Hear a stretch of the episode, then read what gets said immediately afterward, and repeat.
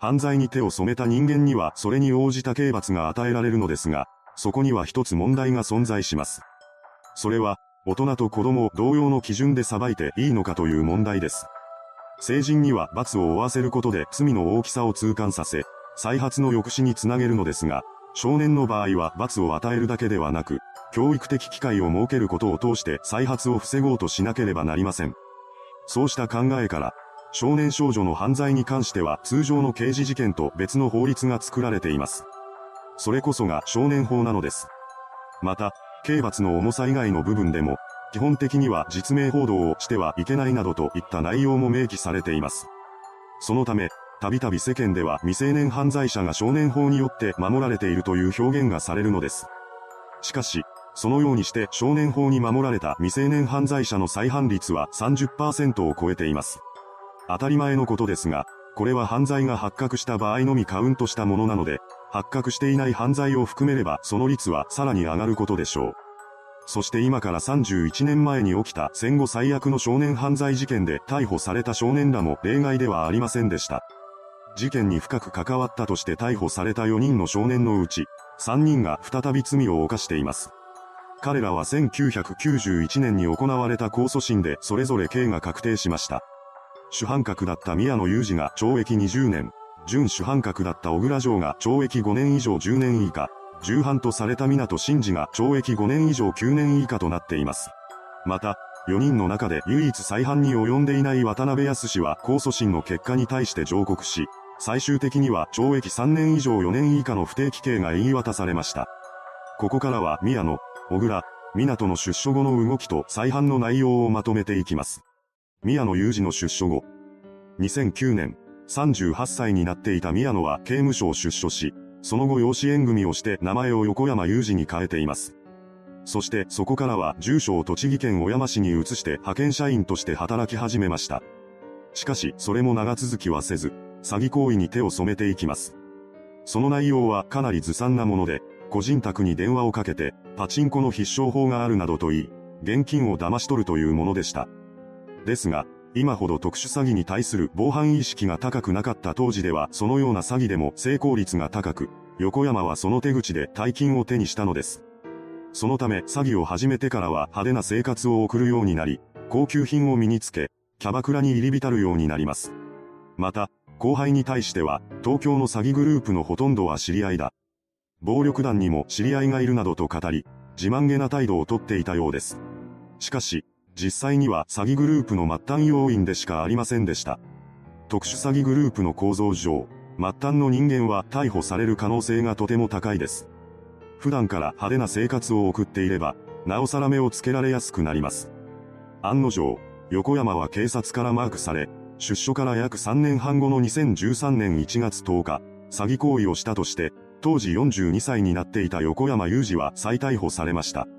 ただ、彼は取り調べに対して一切口を割らず、ひたすら黙秘を貫いたため、不起訴処分で釈放されてしまいます。そして釈放後は詐欺に加えてマルチ商法にも手を出し、さらに多くの金を手にしていったそうです。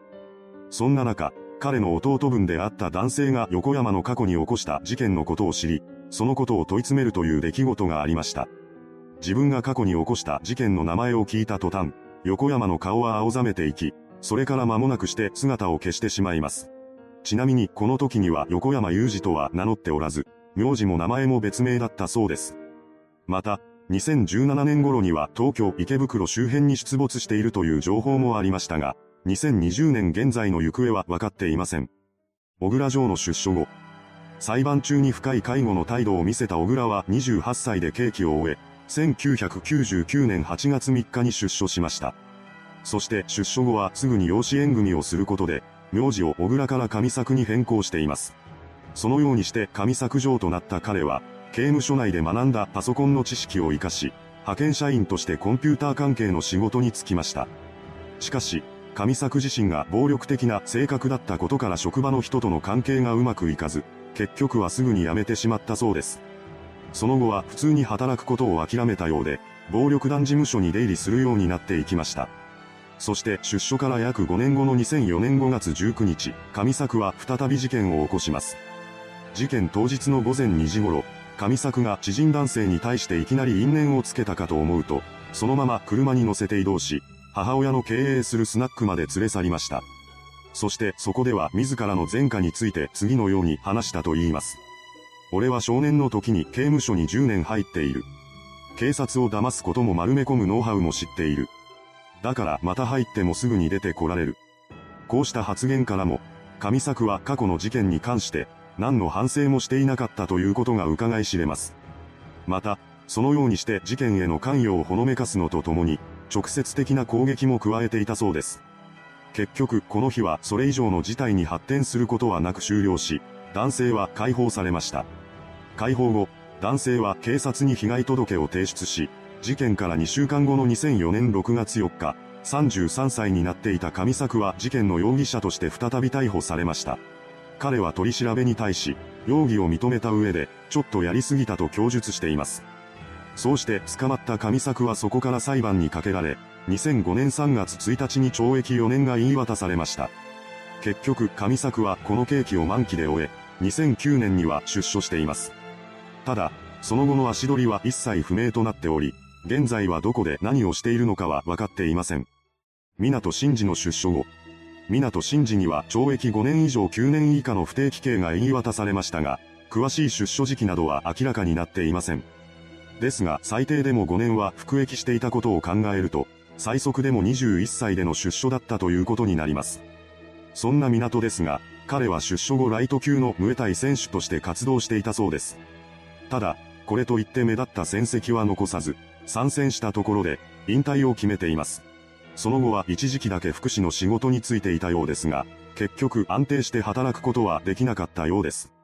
また、周囲とのトラブルも絶えなかったそうで、近くに住む20代の男性は次のように話しています。夕方になると毎日、自分の車の前に立っていました。通行人を睨みつけて、車の周りをちょろちょろ歩いてまた車の前に戻る。そのうち規制を上げ始めたので、薬でもやっているんじゃないかなと思って、近寄らないようにしていました。また、別の近隣住民女性は、私の知り合いが車で駐車場に来た時に、ライター貸してくれって車に寄ってきたそうです。持ってないと伝えると、舌打ちされて、使えねえなと罵られたと聞いていますと明かしました。そうした評判の悪さから、その気性の荒さや異常性は何も変わっていなかったことがわかります。さらには真夜中に床を蹴りつけるような音を立てたり、怒鳴り声が隣近所に響くこともたびたびあったそうです。ですが、もちろん彼が過去に事件を起こした人物だということを知るはずもなく、ただの変な人といった印象でしかなかったと言います。そのため、港に対してそこまでの恐怖心を持っていない人物が彼の元に苦情を入れに行くという出来事がありました。その時の港の様子について、苦情を訴えた人物は次のように語っています。私が訴えても謝罪などは一切ありませんでした。それどころか、キョロキョロとして目が泳いでいるというか、何かこちらが言っても、大丈夫、大丈夫と繰り返すだけでこっちの質問には答えず、まるで会話が成り立たないんです。そのようにして近所でも怪しい人物として白い目で見られていた港でしたが、2018年8月19日にはついに事件を起こしてしまいます。それは自宅アパートの駐車場で起こりました。目があったなどという些細なことから口論になり、怒り狂った港が自家用車から凶器を取り出して相手の男性に襲いかかったのです。襲われた男性は一緒にいた知人による手当てを受けながら警察に通報し、駆けつけた警官によって45歳になっていた港真司は逮捕されました。逮捕時、港は自身のした行為を認めています。しかし、その後行われた初公判では一転して犯行内容の一部を否定し、さらに第2回公判では全ての犯行を否定し始めたのです。また、その上で港は陰謀論を語り出し、その後も尻滅裂なやりとりが続きました。最終的には両者の意見が噛み合わないまま紛糾した状態が続いたため、裁判官が議論を打ち切るような形で閉廷されています。結局はそうした状態になってしまい、後半はしばらく続く見通しとなっていたのですが、それ以降の続報はなく、どのような動きになっているのかは分かっていません。少年法が掲げる公正の理念に基づき、事件を真摯に反省することが求められていた犯人たち。しかし、実際には出所後も罪を重ね、それどころか過去の事件を武勇伝かのように語っている始末です。そんな姿からは、公正や反省などといったものが一切感じられません。また、再犯においても顔写真などは報道されませんでした。成人後の犯罪に関しては、もちろん少年法の適用などされません。しかし過去に起こした事件の内容が衝撃的だったということもあり、そうしたことを配慮してのことだったのではないかと思われます。いかがでしたでしょうか？成人してもなお、少年法に守られ続ける犯人たち。彼らによって再び悲劇が起こされないことを願うしかありません。それではご視聴ありがとうございました。